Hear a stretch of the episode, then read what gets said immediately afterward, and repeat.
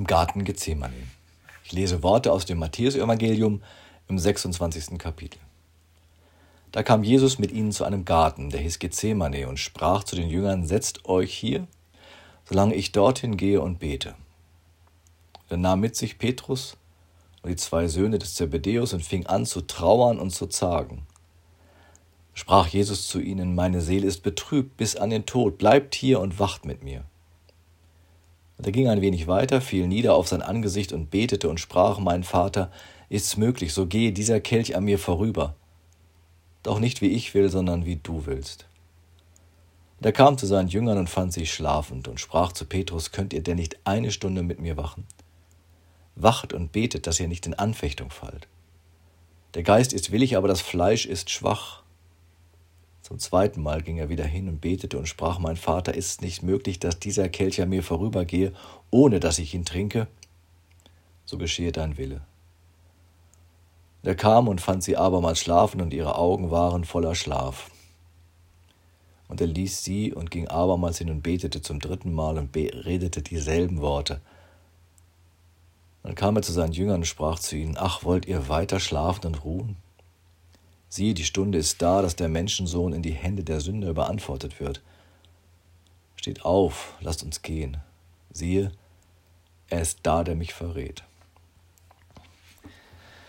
Liebe Hörerinnen, lieber Hörer, der Krieg in der Ukraine sorgt für tausende dramatische Fotos, die die katastrophale Lage der Menschen im Land zeigen. Auch die vielen Toten sind dabei oft zu sehen. Ein Mann aus der Ukraine, erfuhr so über soziale Medien vom Tod seiner Familie. Geschossen hat das Foto die Fotoreporterin Lindsay Adario in Irpin, einem Vorort von Kiew. Die New York Times setzt es auf ihr Titelbild bewusst, um die Grausamkeit des Krieges ungeschönt zu zeigen. Auf dem Foto sind die Leichen einer Frau, ihrer zwei Kinder und eines Helfers auf einer Zufahrtsstraße Kiews zu sehen. Ich erkannte das Gepäck und so wusste ich Bescheid, sagte er der New York Times. Seine Frau und seine beiden Kinder starben am Sonntag, als ein Geschoss offenbar nur wenige Meter entfernt einschlug. Der Mann war zu dem Zeitpunkt im Osten der Ukraine, um sich um seine kranke Mutter zu kümmern. Neben der 43-jährigen Mutter starben auch ihre neunjährige Tochter, der 18-jährige alte Sohn und ein Helfer. Bleibet hier und wachet mit mir, wachet und betet. Bevor der Bürgerkrieg in Syrien sie zur Flucht zwang, war die 19-jährige Doa eine ehrgeizige Schülerin. Dann floh sie mit ihrer Familie nach Ägypten. Ohne Arbeitserlaubnis lebte sie dort am Rande der Gesellschaft. Trotzdem war Doa hoffnungsvoll. Sie war verliebt in Bassem, der um ihre Hand anhielt. Gemeinsam beschlossen sie, Sicherheit in Europa zu suchen, um sich dort ein gemeinsames Leben aufzubauen. Bassem gab sein ganzes Erspartes 5000 Dollar den Schmugglern die sie auf ein überfülltes Fischerboot zwängten. Das Boot sank. Auf dem Wassertreiben verloren viele Überlebende die Kräfte und den Mut. Doa musste zugucken, wie Männer ihre Rettungswesten abnahmen und ertranken. Einer von ihnen übergab Doa kurz vor seinem Tod seine neun, neun Monate alte Enkelin Melik. Auch Bassem verließen kurz darauf die Kräfte und Doa musste mit ansehen, wie er starb. Trotz unvorstellbarer Trauer nahm sie an diesem Tag ein weiteres Kind auf. Die Mutter der 18 Monate alten Mersa gab ihr das Mädchen mit der Gewissheit, dass sie selbst nicht überleben würde. Bleibet hier und wachet mit mir, wachet und betet. Ohne Corona wäre mein Sohn Johann ein ganz normaler Teenager, der bald sein Abi macht, sagt Olaf Stein. Seit einem Jahr ist für die Familie nichts mehr so, wie es einmal war.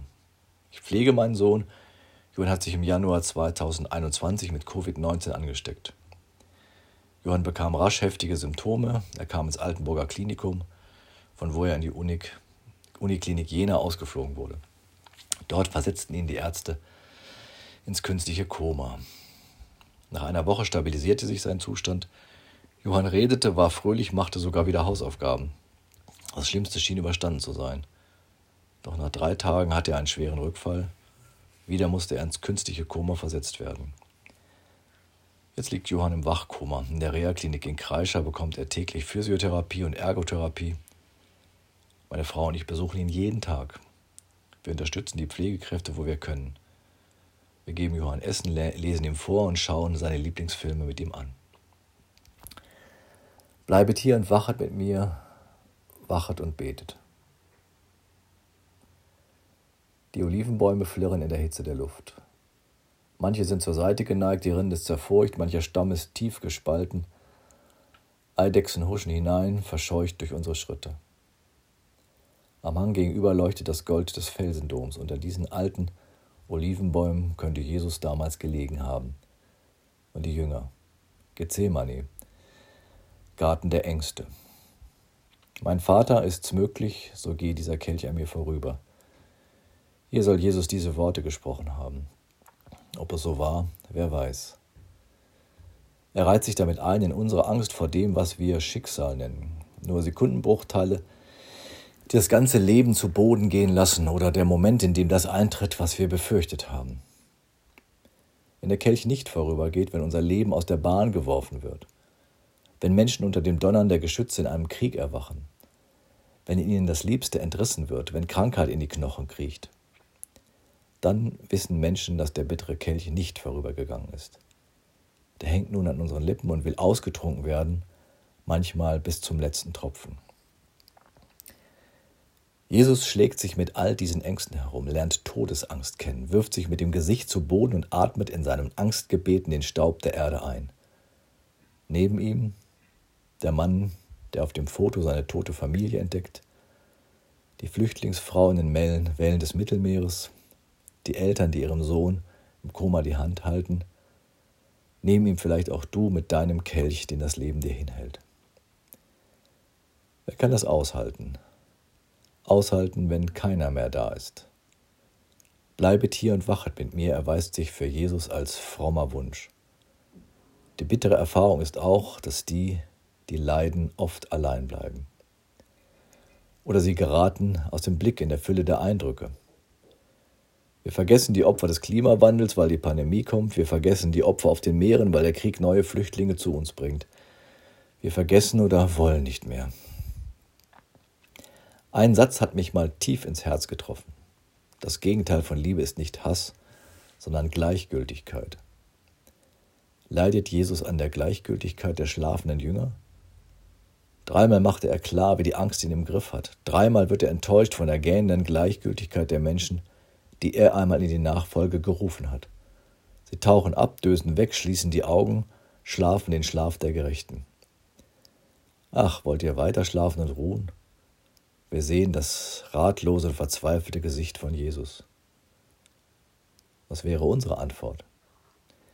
Wenn wir der schlechten Nachrichten müde geworden sind, wenn wir die Augen nicht mehr aufmachen wollen, weil es zu viele Bilder sind, wenn wir froh sind, dass der Schlaf uns eine Pause gönnt von all dem, was zu verarbeiten ist. Weiter schlafen und ruhen ist keine Alternative. Die Stunde ist da, da müssen die Menschen wach werden und wach sein.